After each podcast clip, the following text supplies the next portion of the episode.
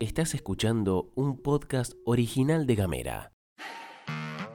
Hoy es martes 28 de septiembre. Estamos listos para arrancar la semana. Y acá, en la pastilla de Gamera, te contamos que están pasando cosas. Hay movilización para que se cumpla con la ley. Presentaron un programa para un sector muy vulnerable. Te contamos qué onda con eso de Alemania expropiando viviendas. Lorbazo y Gastón Lodos te cuentan las noticias en 10 minutos o menos. desde Ushuaia y Río Grande. Para toda la Argentina. Esto es La Pastilla de Gamera.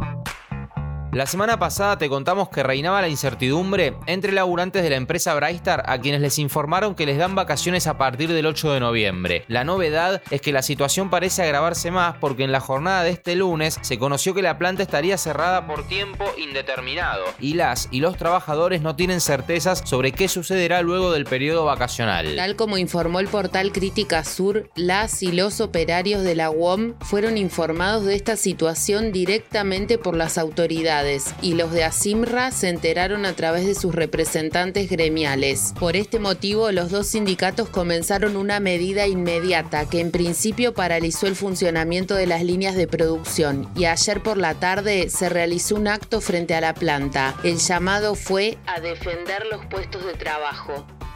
Hoy se cumplen 13 años de la desaparición de Sofía Herrera en Tierra del Fuego. 13 años del día que le cambió la vida a la provincia porque nunca había pasado algo similar. Sofía tenía 3 años cuando desapareció en el camping John Goodall. Hoy tiene 16 y no se sabe dónde está. Hoy a la tarde su mamá María Elena Delgado y su papá Fabián Herrera convocan a una concentración en Río Grande a partir de las 17. Será en San Martín y Belgrano para pedir por la aparición de Sofía. Hace un par de semanas te contamos acá en la que su mamá pedía que siguiéramos compartiendo sus fotos en las redes sociales. Hoy lo recordamos porque se trata de lo que cada uno de nosotros puede hacer desde su lugar para no olvidar, acompañando a la familia.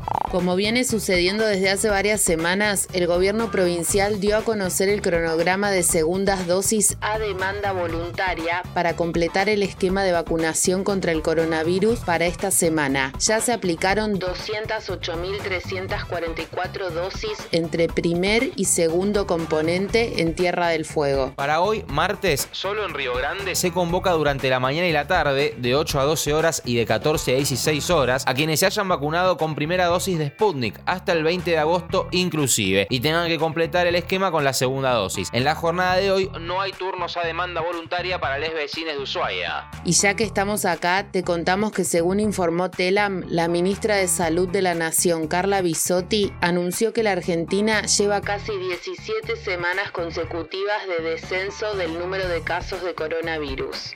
Vamos con una muy importante para hoy. La campaña nacional por el derecho al aborto legal, seguro y gratuito regional Tierra del Fuego convoca un pañuelazo bajo la consigna Seguimos en las calles. Tati Tejada, amiga, integrante de la campaña y de este hermoso equipo, te cuenta en detalle de qué se trata la jornada.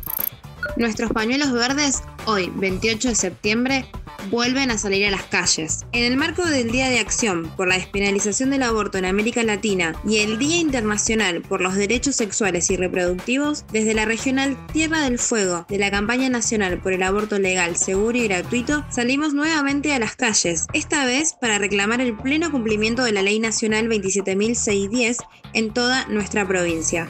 La concentración se va a realizar a las 18 horas en la ciudad de Río Grande, en la Torre de Agua, mientras que en la ciudad de Ushuaia se va a realizar a las 18 horas en el cartel de Ushuaia. Estás escuchando Gamera.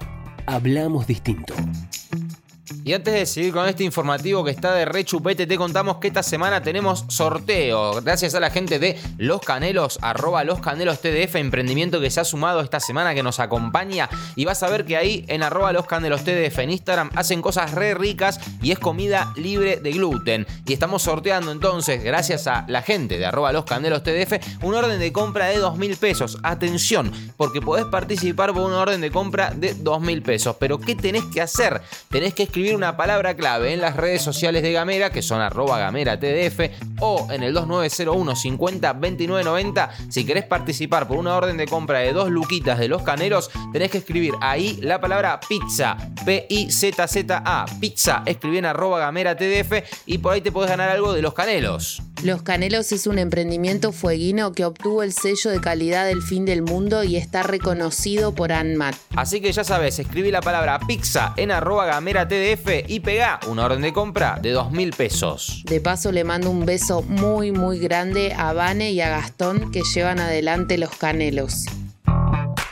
Pasamos a la esfera nacional y arrancamos con la presentación del programa Registradas, que se puso formalmente en marcha por parte del gobierno nacional y consiste en una serie de medidas que buscan ingresar a la formalidad a aproximadamente 90.000 personas que trabajan en casas particulares y que la mayoría son mujeres. La cosa consiste en que el Estado Nacional pagará una parte del sueldo de la trabajadora, entre el 50 y el 30%, por un monto de hasta 15 mil pesos durante seis meses, mientras que el empleador deberá registrar registrarla, pagar sus aportes, contribuciones, ART y el porcentaje del sueldo restante. Al principio te decíamos que esto puede encuadrar a 90.000 trabajadoras y desde el gobierno informaron que el programa Registradas es parte de la aspiración de máxima de recuperar los 300.000 empleos que se perdieron en la pandemia.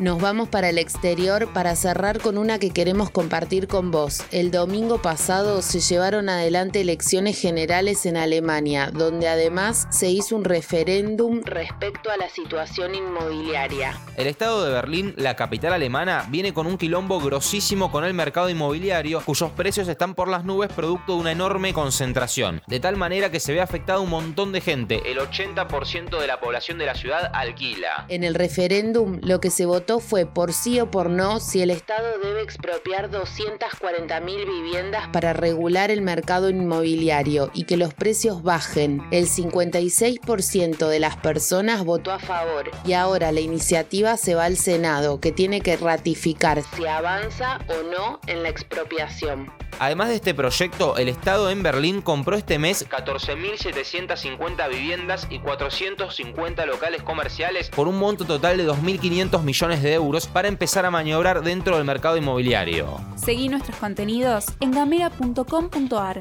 Llegamos al final de la pastilla, te deseamos que tengas un hermoso martes, un hermoso día y que tengas una jornada llena de sonrisas, besos, amor, el amor que vos estés dispuesto, dispuesta a recibir, que lo tengas. Antes de irnos, queremos contarte que este podcast fue editado por Candela Díaz, por Cande Díaz, que a partir de hoy se suma al equipo de Gamera, la familia Gamera, así que le vamos a dar la bienvenida y para que veas que lo está editando Candela Díaz, ella en este momento va a poner un efecto que no sé, puede ser el ruido de un pájaro.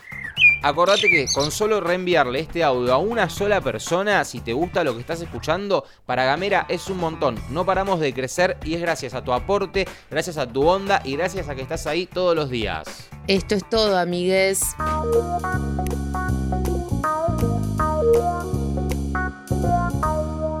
Estás escuchando un podcast original de Gamera.